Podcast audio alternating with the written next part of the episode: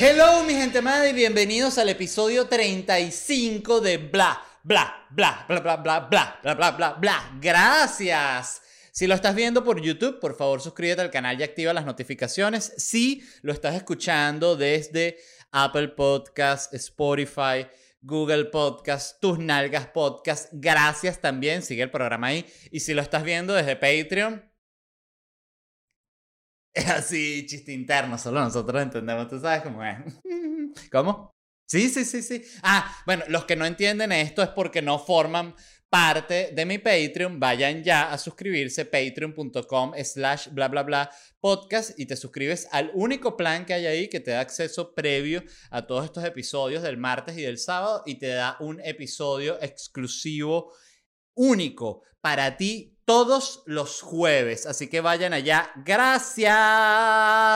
Arranco con una lista que leí, la revista EOS News publicó una lista con los 100 mejores trabajos que existen. Me pareció fascinante porque, primero, siempre que sale una lista de cuáles son los mejores trabajos que existen, nunca está comediante, así que yo no lo leo por mí, lo leo más por por la pura curiosidad y también para que ustedes que están escuchando esto se pregunten si tomaron una buena decisión, porque uno dice, ay, los 100 mejores trabajos, seguro estará el mío. Bueno, algunos dirán eso, algunos saben efectivamente que su trabajo no está ahí, comediante no está. Eh, entonces, les voy a primero leer cuáles son los criterios de selección.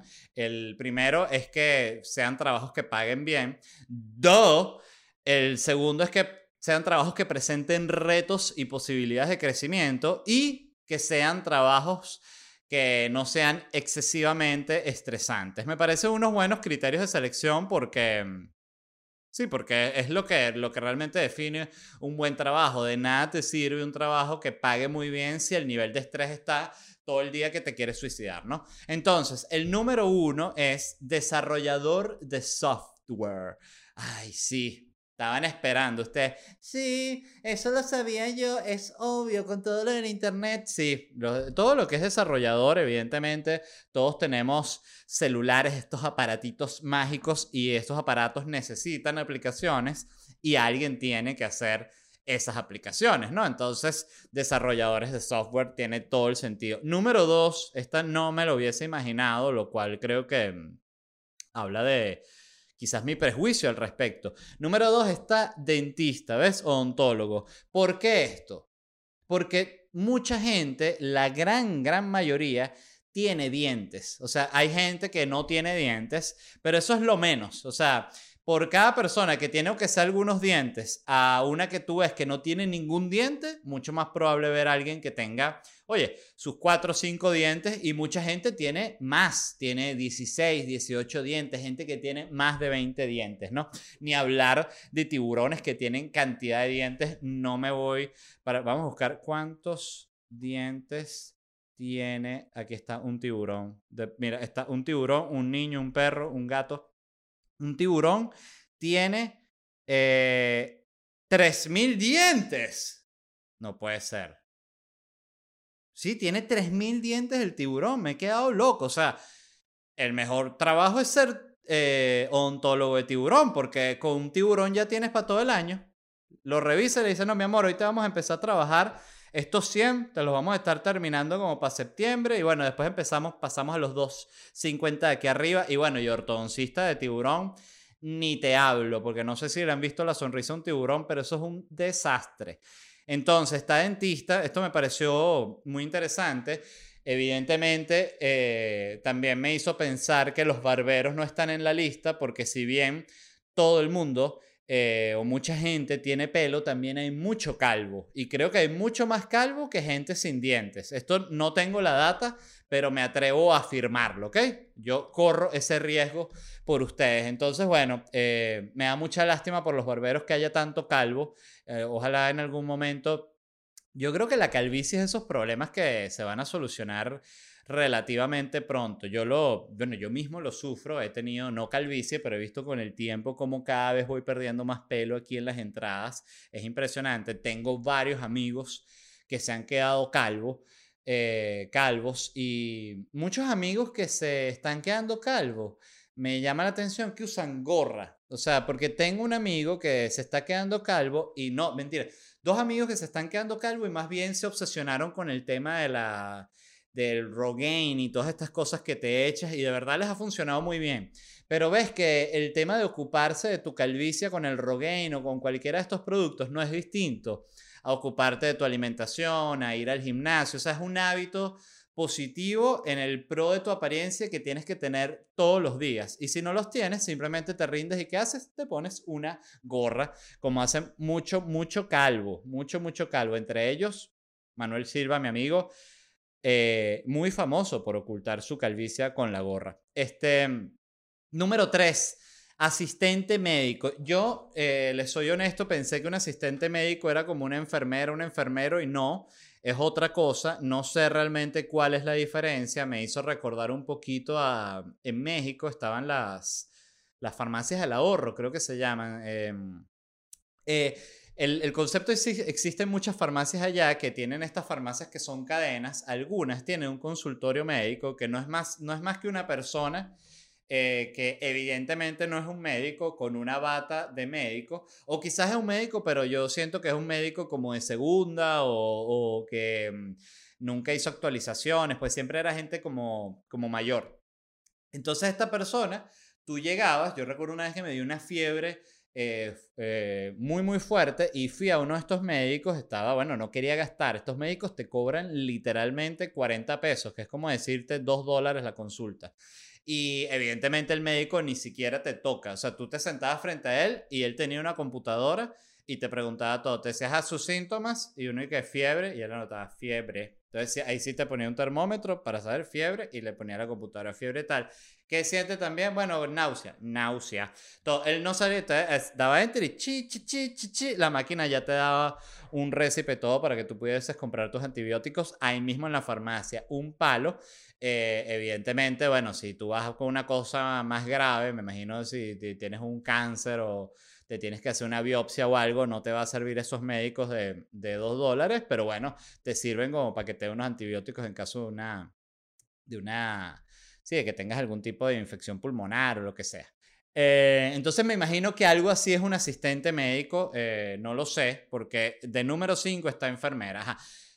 Número 4, ortodoncista. La misma razón del segundo. Mucha gente tiene dientes, mucha gente los quiere tener bien. Además, la ortodoncia, esto lo hablé el otro día con la nutria, es un es una muestra de estatus. O sea, si tú tienes ortodoncia, significa que tú tienes dinero para pagarte la ortodoncia, ¿me entiendes? Y mucha gente está quebrada y por eso tiene los dientes vueltos mierdas. Ellos no quisieran tenerlos así, pero no pueden. Y está también la, ortodoncia marginal, que es la que se pone por, el, por la pura apariencia, ¿no? Que son solo los hierritos así puestos, pero no están haciendo ningún trabajo realmente. De número 5, como dije, está enfermero. Eh, no sé bien cuál es la diferencia entre asistente médico y enfermero. Por favor, respóndanme en los comentarios porque seguro va a haber alguien que sea asistente médico o enfermero que pueda saber la diferencia. Yo intenté googlearlo, pero realmente pones asistente médico y te dice más o menos que es lo, te dice que hace lo que hace un enfermero. O quizás yo no sé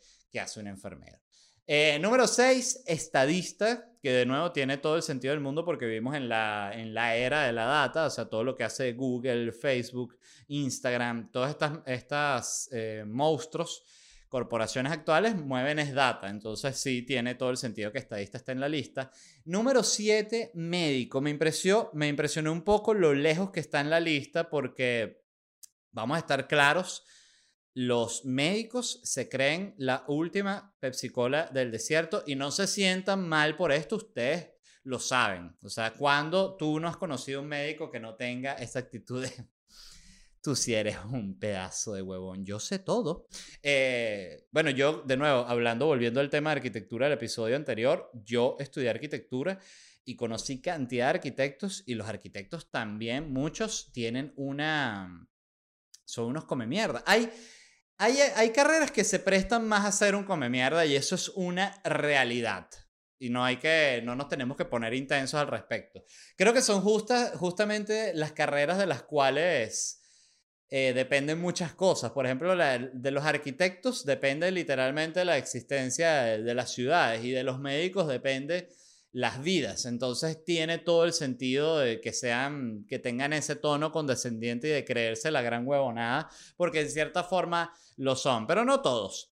Eh, número 8, terapista de lenguaje, que este nunca me lo hubiese imaginado, más bien me imaginaba que los terapistas de lenguaje era como una cosa mal pagada, pero, pero no, para nada. Número 9, cirujano maxilofacial. Y número 10, veterinario. O sea, y sigo la lista. la lista son 100 carreras y de verdad era impresionante la cantidad de carreras de esas que eran del mundo de la medicina. O sea, anestesiólogo, fisioterapeuta, todo lo que era de medicina estaba metido en esa lista. Así que si usted entró en el campo de la medicina o usted no se ha decidido todavía qué quiere hacer, bueno, la medicina puede ser un buen lugar porque, bueno, por algo están todas esas carreras metidas ahí en el top. Tampoco me imaginé nunca que veterinario estuviese en el top. Em, fíjense que quizás también porque veía a los veterinarios como una carrera no muy respetada, no muy bien pagada. O sea, yo no sé por qué siento y esto es, eh, es, evidentemente concepción, pero claro, es la diferencia como entre un médico y un veterinario. Es como que, bueno, este, yo salvé una vida, tú salvaste un loro, entonces no es lo mismo. Pero eh, el loro quizás es mucho más querido que esa vida que se salvó, que pudo haber sido un malandro. Nunca va a haber un veterinario salvando un malandro, ¿ves? Por ejemplo, eso sí es una cosa que es un punto positivo del veterinario. Pero no me quería quedar con esto solo con los mejores y me busqué cuáles eran los peores. Y los peores trabajos son obrero de construcción. Eh, siempre que uno dice o se dice que es un mal trabajo ser obrero de construcción, sale un obrero molesto. Yo trabajo en construcción y gano mejor que tú. Es verdad, pero yo no tengo peligro de que me caiga una viga así en la cabeza y me, me, pique por la mitad. Entonces, ese es el punto principal de por qué está ahí, porque es un trabajo que tiene horarios muy intensos, es muy peligroso y sumamente estresante. Y más allá de que en muchos casos también estás trabajando en la intemperie, lo cual eh, hace que el trabajo sea más difícil.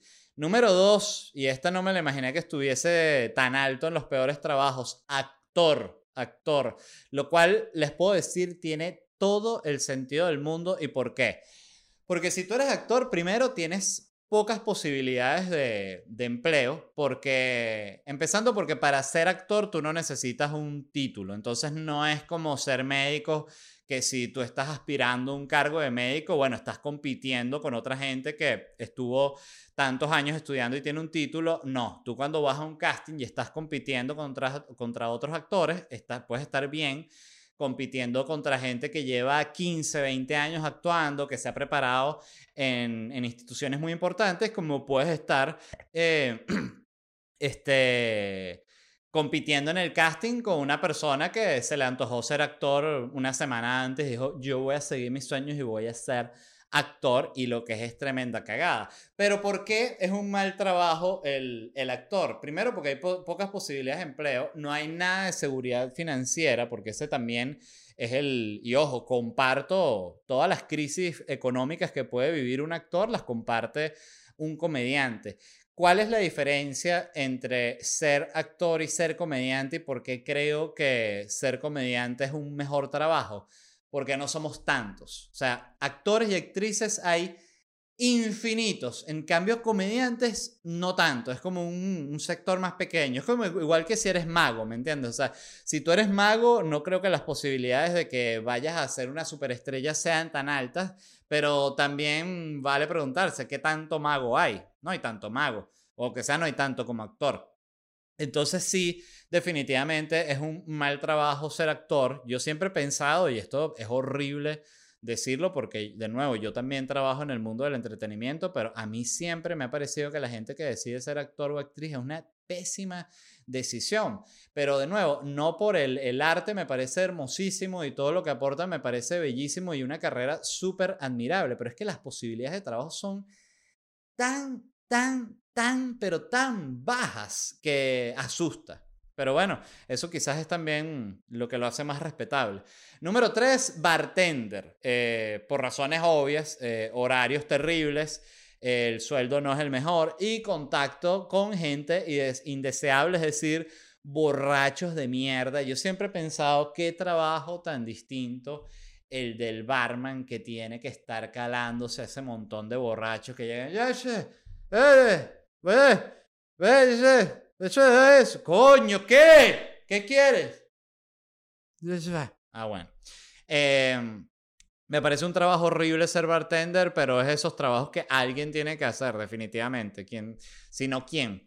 Eh, lo bueno que yo siento que bartender, lo, lo que tiene bueno es que debe ser un trabajo muy que te da mucha experiencia en cuanto a lo social. O sea, yo creo, yo por ejemplo, que soy comediante, estoy seguro que si trabajara un año de bartender, sacaría material para hacer cuatro especiales de stand-up, pero no quiero trabajar de bartender. Entonces, ahí la contradicción. Número cuatro de los peores trabajos, coreógrafo. Em, me imagino que no, no hay ni que preguntarse por qué. Las mismas razones del actor difícil conseguir trabajo, no hay seguridad financiera porque muchas veces los coreógrafos, los actores o la gente del mundo del entretenimiento solo son contratados por un proyecto, entonces te contratan por ese proyecto y luego ve a ver qué haces. Por eso es tan difícil la vida en este mundo, porque al vivir por proyectos así, de repente, bueno, puedes tener, imagínate que eres un actor y tuviste en un año, eh, vamos a decir, tuviste una película, hiciste una serie, hiciste tres comerciales, ok,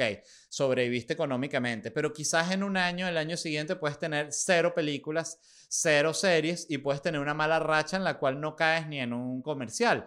Entonces es ahí donde se pone difícil la cosa porque no tienes una entrada fija y el coreógrafo... Eh, aunque ahorita siento que con, el, con TikTok eh, debe tener mucho más futuro el coreógrafo. Yo estoy seguro que si un coreógrafo abriera unas clases de baile puro dedicado al TikTok, demasiada gente se metería para poder hacer bien los bailes en, en TikTok. Que yo no sé, en TikTok ellos te... Yo nunca he hecho uno de los bailes de TikTok, entonces no sé si ellos te ponen como una guía o algo, ¿no? Yo me imagino que sí, porque yo veo que la gente cuando hace el baile de TikTok está como imitando algo, pero no sé si es que lo vieron antes o lo están grabando. Bueno, ahí se vio mi ignorancia con TikTok, qué horror. Eh, y a la vez qué bien. Número 5. Trabajador social de la salud. Esto quiere decir la gente que es como, como visitador médico, pero del Estado. Eh, no sé, básicamente me imagino que es porque mal pagado, estás en contacto con pura gente enferma y pobre, entonces, este, por lo tanto, un trabajo jodido y con alto estrés. Número 6, cocinero de restaurante, el cual sí creo que es obvio, es uno de los peores trabajos. Yo, eh, de la gente que he conocido que trabaja en cocina, siempre me impresiona lo como en la cocina o en los restaurantes es como que la lo que es anormal en, en, en otros trabajos, en, en, ese trabajo es normal, que es que son unos horarios súper cabrones, terminan tardísimo, después de que cierre el restaurante se, se, tienen que quedar haciendo un montón de cosas, tienen que abrir llegar mucho antes, antes, mucho antes de que abra el restaurante para preparar y ya después trabajar. O sea, es un trabajo duro, duro, duro. O sea, genuinamente te tiene que gustar mucho la cocina para que tú quieras ser eh, cocinero, porque me parece un trabajo jodidísimo. Lo respeto muchísimo, la verdad. Número 7 Paramédico, bueno, por razones obvias, eres el, el médico que va en la ambulancia. Eh, entonces, este, muy, muy jodido, mucho nivel de estrés. No sé qué tal será la paga del paramédico, pero no me suena que sea la más alta y bueno, definitivamente no va a ser tan alta como la de un médico, como la de un ortodoncista. Eh, número 8, asistente de enfermera. ¿Ves? Aquí está no asistente médico, sino asistente de enfermera. Esto es como de los peores trabajos que se pueden tener. 9, representante de ventas. Y 10, trabajador del metal, la cual es un poco obvia, por bueno, estás todo el día ahí con la candela, la soldadura, el calor, las vigas, los filos. Entonces, todo un horror. Eh, entonces, ¿cuál es la conclusión de esto? No sé actor, no sea bartender, que además fíjense que mucha gente que es actor, esto es un clásico, mientras están consiguiendo trabajo en la actuación, están trabajando de bartender. O sea, se pudiese decir que en ese sentido los actores toman una doble mala decisión. Entonces, la, la conclusión, señores, los que estén escuchando esto, señoras y señores, estudien medicina, sean médicos, por favor, o si no, odontólogos. Otra noticia que leí que me encantó es que encontraron un hotel prehistórico En México, esto fue en una cueva que descubrieron, la bautizaron como el hotel más viejo de América, se llama Cueva Chiqui, Chiquihuite. La cueva Chiquihuite, que está en una zona eh, rodeada del narco en México, este, ahí descubrieron esa cueva que se sabe o se cree que era un lugar en el cual ya la gente iba a pasar una temporada en el verano, no se sabe si era para cazar o era por la pura vacación, pero ya desde hace 30 mil años iba la gente a México de pura vacación. Y otro de los datos que salieron en esto que estuve viendo es que se, eh, al confirmarse esto, se, se confirmó que los humanos habían llegado 15.000 años antes de lo que se pensaba América. Que yo nunca entiendo esto, que demuestra que, que la, la, la antropología, es antropología esto, ¿no? Eh, oye, hay mucho de que descubren esto, esta, cosita, y dije, ah, mira, esto tiene 10.000 años. Desde hace 10.000 años están aquí. Dicho, confirmado, comprobado. Entonces después consiguen otra cosita. ¿Y esto cuánto tenía aquí? 30.000 años. ¡Ay! Eh, mentira, 30.000 años llevamos, no 10.000. Entonces, bueno, se, se lanzan unos pelones que uno dice, no, bueno, 500 años, pero bueno, 15.000 años es bastante. Em, supieron que esto era un hotel, para, para que, que, terminen de entenderla, esto es básicamente, no se imagine un hotel con unas habitaciones, esto es básicamente una cueva pelada clásica con piedra y tierra que está decente, estaba en un lugar alto y consiguieron que había un movimiento ahí, pero que no había muestras genéticas, o sea, que no había gente muriendo ahí, sino que era un lugar donde la gente simplemente iba a pasar una temporada y se iba. Me llamó mucho la atención esto, saber que ya desde hace tanto la gente se lanzaba para el hotel y me quedaron a la vez muchas dudas, o sea, primero eh, si alguien estaba ahí cobrando por esa cueva o había como algún tipo de administrador, un conserje. La segunda es, ¿cómo coño le contabas a tus amigos que fuiste? Porque en esa época no existía la selfie, ni siquiera existía la pintura, o sea, era puro... Tenías que ser bueno echando el cuento y que, verga, tienes que ir para esta cueva en México, delicioso. O sea, aquí mismo son em, como un año y medio caminando, llegas allá, eso sí, todos los, bueno, los animales salvajes que hay y eso, pero ya una vez que estás en la cueva, es, bueno, delicioso, delicioso, delicioso.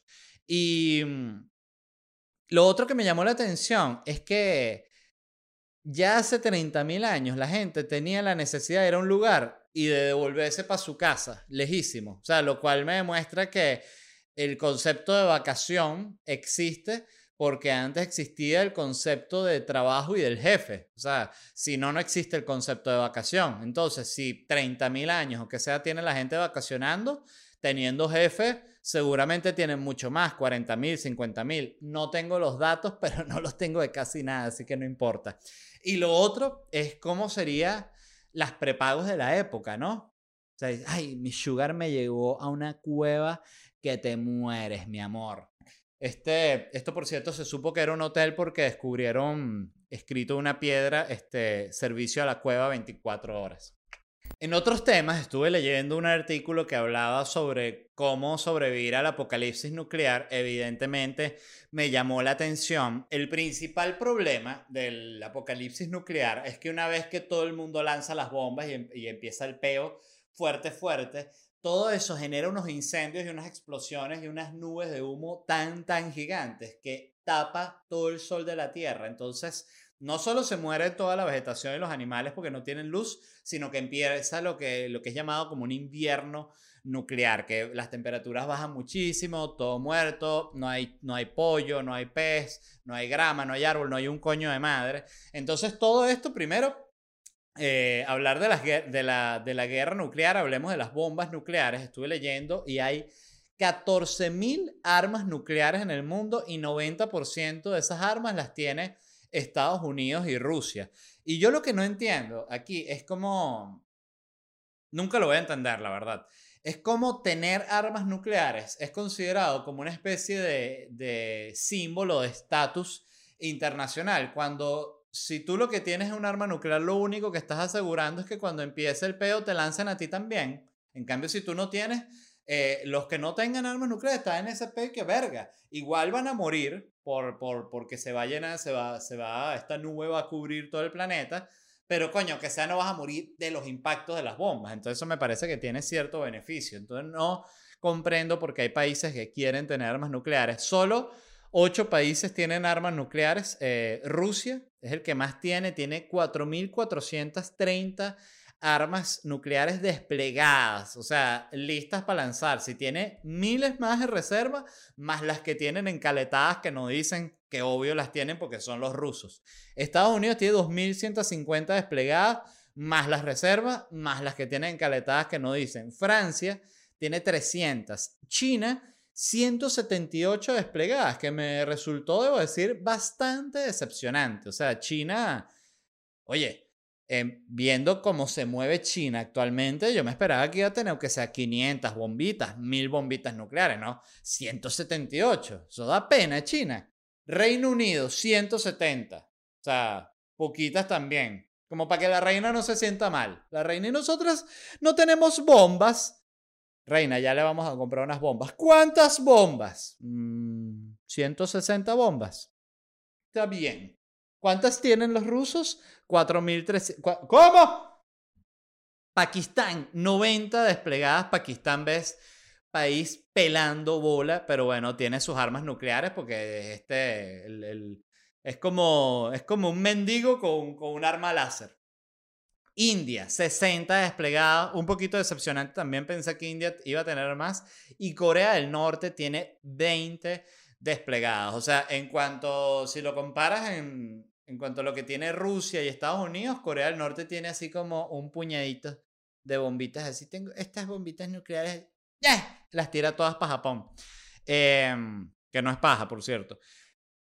Israel, esto me pareció interesante. Israel es de los pocos países que se sabe que tiene armas nucleares, pero no las ha declarado. O sea, Israel es como que a mí no me revisen mi vaina. pero tienes armas nucleares. Dime tú. Eh, y hay aquí en la lista, esto me pareció interesantísimo, países que podrían tener, pero no tienen. Es decir, estos son países que tienen la tecnología nuclear como para facharse una bomba si se les antoja, pero no lo han hecho. Uno de ellos es Argentina, me quedé loco. Argentina, mira la bomba, si la vas a lanzar, lanzala, pero no me amenaces. Alemania, Alemania es uno de los países que puede tener bomba y no las tiene me imagino que es para, para evitar la tentación, básicamente. O sea, porque Alemania es de armas tomar. Alemania me llamó mucho la atención de que no tenga bombas nucleares. Me imagino de que después de que terminó la Segunda Guerra Mundial, están como todos los países ahí cenando, ¿no? Estados Unidos, Rusia, el otro, Francia, y vino el mesonero con las bombas nucleares. ¿Quién va a querer bombas nucleares? Y todo el mundo agarró, ¿sabes? Unas poquitas y tal. Y Alemania se dijo, no, de verdad, estoy en un, estoy en un detox. Acabo de hacer unas locuras, una matazón. Entonces, por ahora, paso de la bomba nuclear. Quizás después, si te acepto una, incluso la lanzo. Pero eso ya es otro tema, ya para, no sé, para cuando esté la señora o para el 2000. Pero por ahora, paso. Em, este, Japón también es estos países que tienen la tecnología para tener la bomba, pero no la tiene. Me imagino que por una situación muy similar a lo de los alemanes, para evitar la tentación. O sea, les dijeron, mire, ustedes Japón van a querer bombas nucleares. No, nosotros quedamos aquí con nuestros muñequitos y nuestras comiquitas. La única explosión que queremos ver es la del poder del caballero de Pegasos. Muy bien.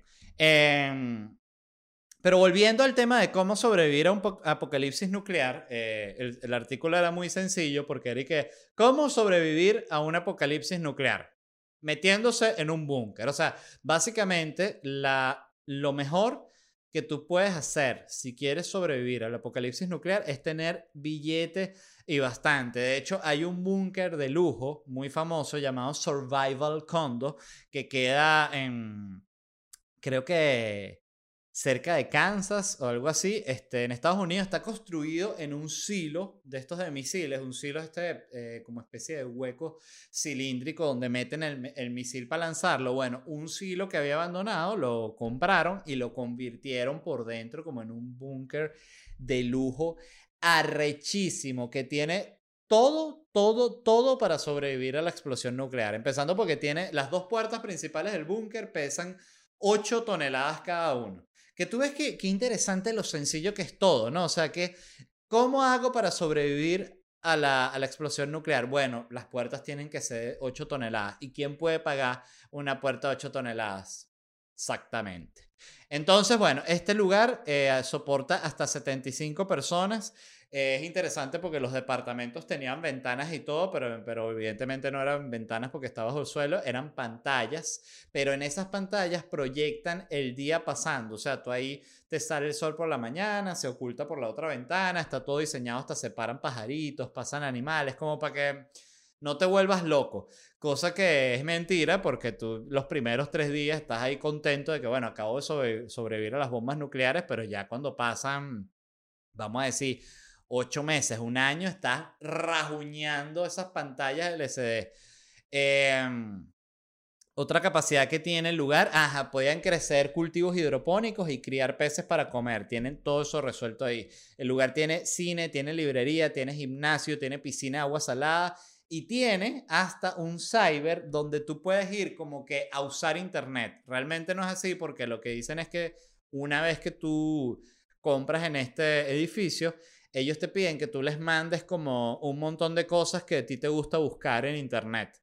Entonces, o qué es lo que tú sueles ver en Internet. Y lo que hacen ellos es buscar, eh, agarrar esas búsquedas, descargar todas esas páginas web y las meten como en un Google falso para que tú cuando estés más loco que el coño metido en ese búnker nuclear, busques y que em, White Blonde Fox Black Big Black Cock y te sale en tu internet eh, de mentira ahí para que veas y te lances tu paja tranquilamente.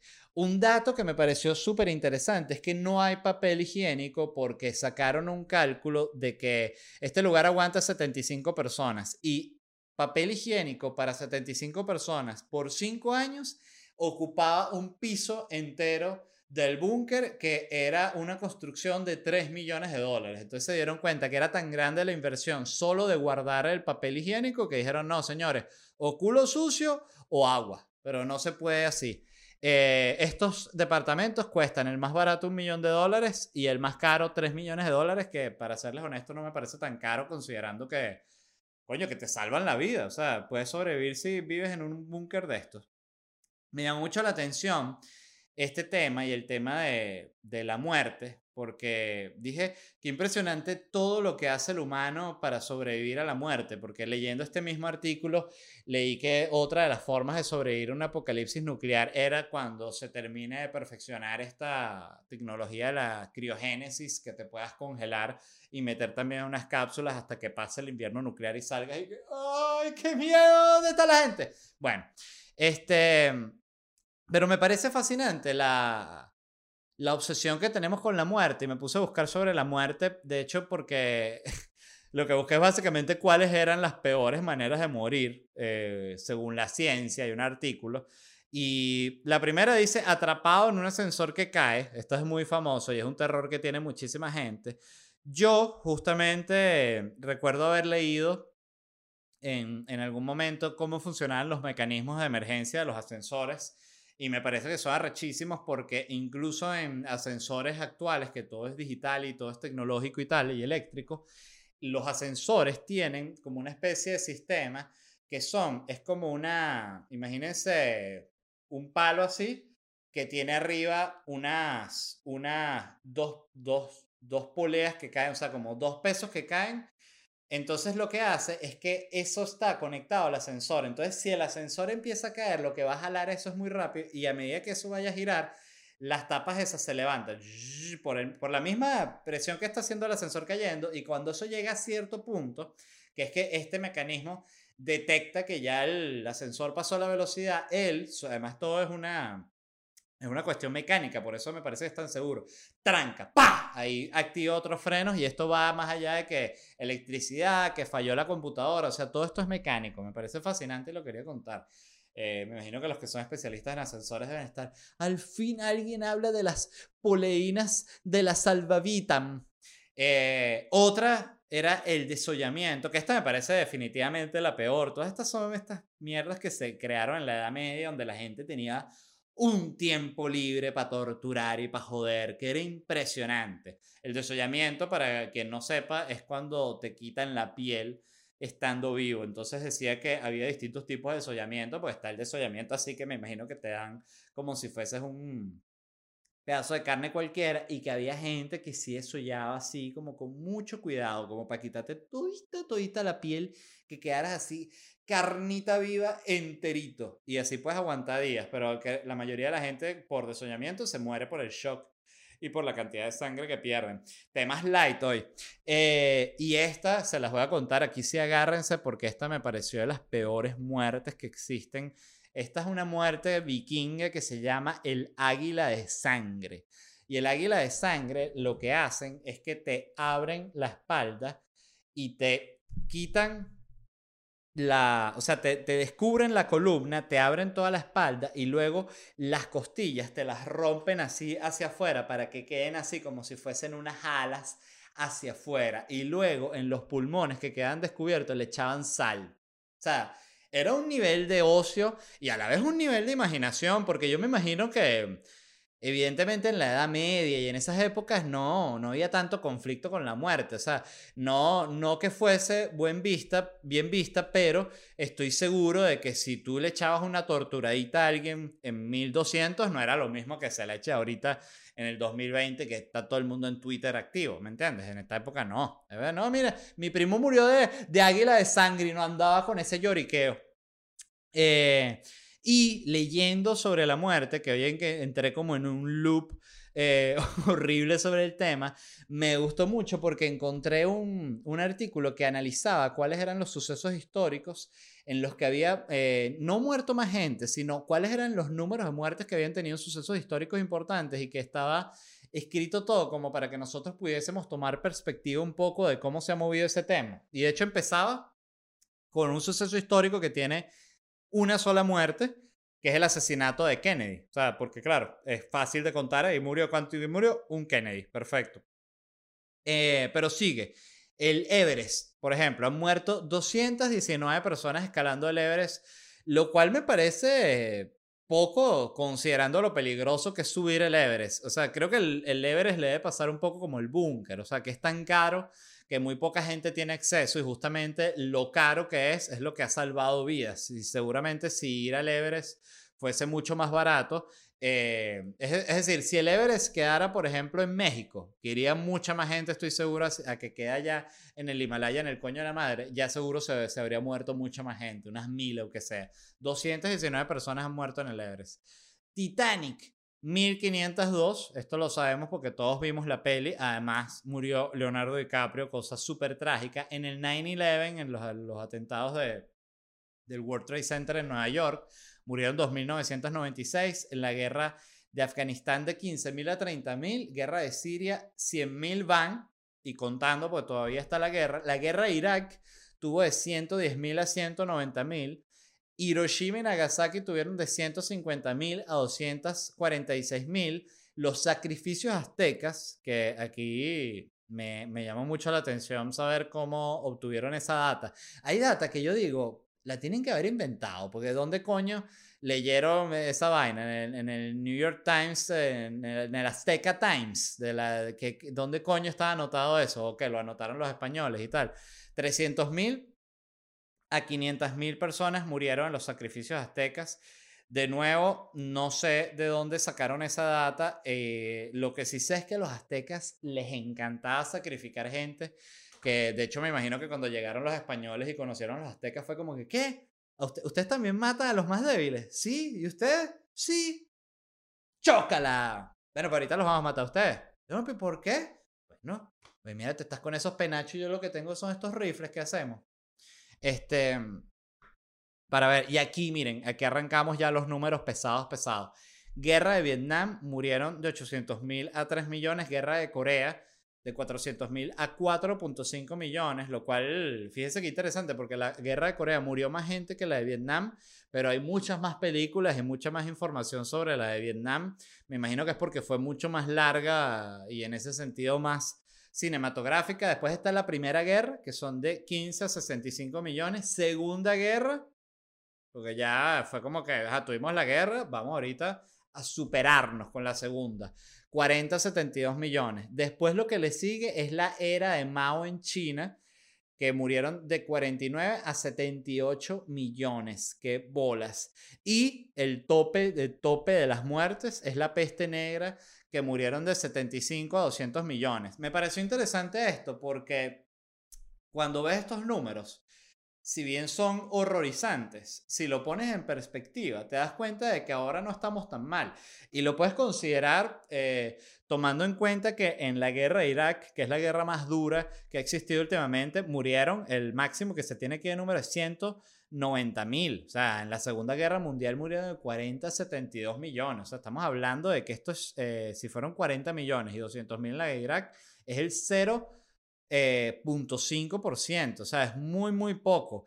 Y lo cual también me hace pensar que en las guerras del futuro solo van a morir robots, o sea, porque me imagino que ya será un poquito como los robots van a convertirse. Ustedes dirán, pero ¿hasta cuándo con los robots? Es que me encanta, soy fan de los robots. Yo lo único que lamento de haber nacido en esta época es que todavía no está lista la tecnología de los robots. Los que están naciendo ahorita, ahorita en este momento, en el año 2020, cuando sean adultos van a tener todo tipo de robots, robots asistente, vaina, robot guerrero, robot que da cachetada, todos los robots. Entonces sí creo yo que en las guerras va a ser como antes, como, en las, como se ven en Game of Thrones o en esas épocas de la Edad Media, que es que la gente tenía, los, caballeros y los reinos tenían sus tropas y iban las tropas a caer ese coñazo. Bueno, aquí la gente va a tener su ejército de robots. Entonces va a estar el ejército de robots chino, el ejército de robots ruso, el ejército de robots, que eso es otra cosa. Siempre que se habla de los robots, se piensa en el robot gringo que tal, como las películas super educado que le metieron las leyes de la robótica, ese robot de esta pepa, ajá, y el robot ruso. Yo recuerdo que mientras los gringos estaban haciendo un montón de robots y que este robot te pone la vacunita. Ya los rusos estaban y que este robot puede cargar ocho bazucas. Entonces cada, cada cultura le da su, su intención al robot. Entonces por eso no podemos decir, no, los robots van a ser así y esa, porque es que cada país va a crear su robot bajo sus reglas. Y estamos claros que un robot chino no va a ser igual a, por ejemplo, un robot mexicano. O un robot venezolano que vale a preguntarse si algún día eh, existirá Sería rarísimo el robot venezolano. Que estoy vendiendo Bitcoin. Em, y bueno, esto me hizo también hacerme la, la, clásica pregunta de si existirá una tercera guerra mundial. Eh, yo, por un lado, creo que no, porque pareciera como medio absurdo con la sobre todo por la capacidad de guerra que existe actualmente, que si hay una guerra mundial es como que decir, bueno, ya vamos a matarnos todos, ¿no? O sea, no hay como que un punto medio. Entonces siento que en estos momentos que los países son tan, tan poderosos y tienen tantas armas, tendrían que poner como que tantas reglas para la guerra como para no desaparecer el planeta, que ya poniendo esas reglas se darían cuenta lo ridículo que es. Creo que se debería volver a, a coño, a lo clásico. O sea, el, la figura del presidente, que para mí me parece que no sirve para un carajo porque es la representación del populismo siempre, incluso en las mejores de las versiones.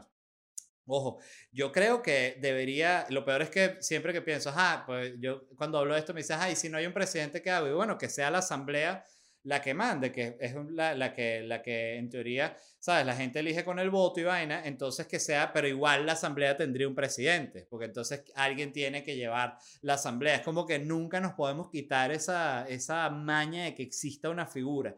Entonces siento que si ya va a existir esta figura del presidente, esta persona que es el líder, coño, si va a haber un peo, una guerra, por ejemplo, entre Estados Unidos y China, coño, que vayan un octágono Trump y Xi Jinping y se den una coñaza a muerte y el que gana gana la guerra y listo, se acabó. Y no se tiene que morir todo ese gentío.